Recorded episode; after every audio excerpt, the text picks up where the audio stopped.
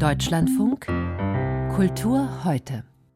Zuerst aber traurige Nachrichten. Die Künstlerin Mary Bauermeister ist gestorben im Alter von 88 Jahren und gestorben ist auch, Sie haben es vielleicht gerade in den Nachrichten gehört, Peter Weibel. Die Themen, die heute in den Mainstream gerückt sind, ja, wie eben politische Emanzipation, Körperemanzipation, ja, auch feministische Emanzipation, ja. diese ganzen Themen, die wir damals angeschlossen haben, haben sich ja durchgesetzt. Die Leute mussten sich, auch wenn sie dagegen waren, sich mit Themen beschäftigen, die sie normalerweise unter den Teppich gekehrt hätten. Ne?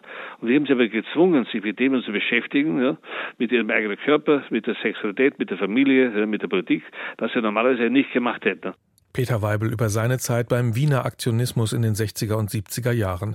Ein Pionier der Medienkunst war er, Lehrer und Theoretiker, zuletzt Leiter des Zentrums für Kunst und Medien in Karlsruhe, vorher der Ars Electronica und des Instituts für Neue Medien in Frankfurt. Peter Weibel ist gestorben im Alter von 78 Jahren und ich habe vor der Sendung mit dem Künstler und Kunsttheoretiker Bason Brock gesprochen und ihn gefragt, was das Pionierhafte an der Arbeit von Peter Weibel war.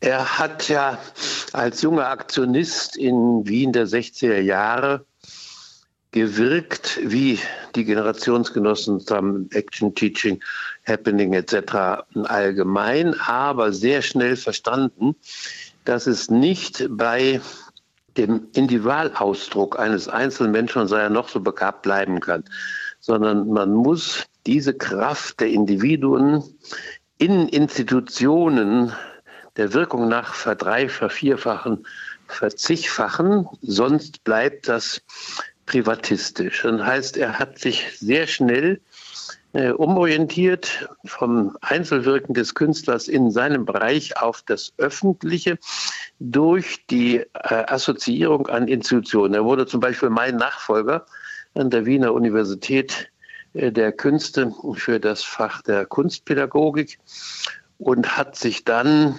über amerikanische Institutionen und deutsche in Frankfurt schließlich berufen lassen in die Leitung des ZKM. Und da hat er den Höhepunkt seines irdischen Daseins als Denker, als Macher, als Zeitgenosse und Geistesgegenwärtiger erreicht. Man kann schon daran hören, wie Sie ihn beschreiben.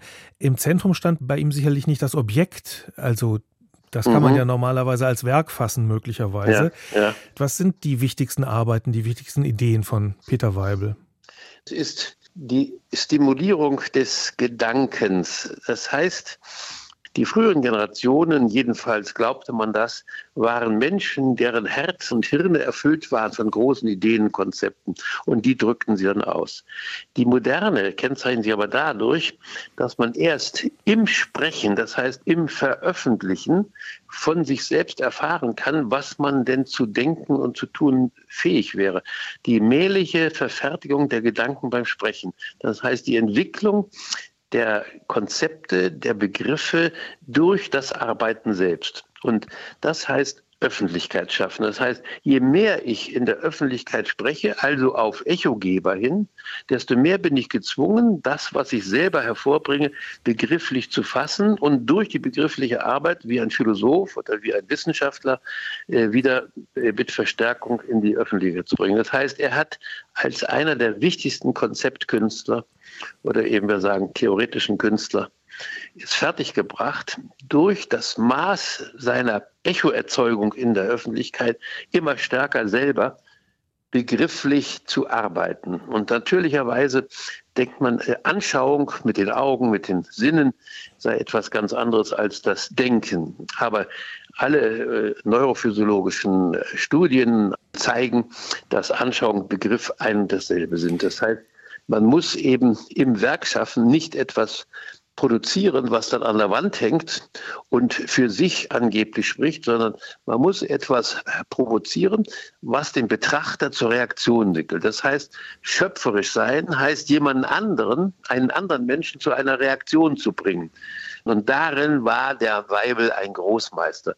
Das heißt, wenn der etwas machte, reagierte nicht nur Einzelne hier und da, sondern ganze Großgruppen auf das, was er ihnen vorgab. Insofern war er einer der wirkmächtigsten Arbeiter im Feld der Künste und der Wissenschaften. weil er sich auch unglaublich gut auskannte. Also er hat gern provoziert, vor allen Dingen in der frühen Phase der Arbeit, aber er war eben nicht nur Künstler, sondern auch alles andere. Theoretiker, Kritiker, Forscher, Wissenschaftler, Schauspieler, Filmemacher, Sänger. Er hat Mathematik studiert und Medizin, beides nicht zu Ende, aber er wollte das wissen.